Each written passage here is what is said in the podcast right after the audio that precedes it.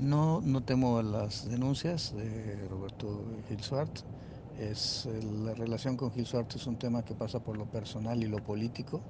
Y en el tema político porque perdieron, ese grupo político perdió el último gobierno que tenían, que era el estado de Tamaulipas.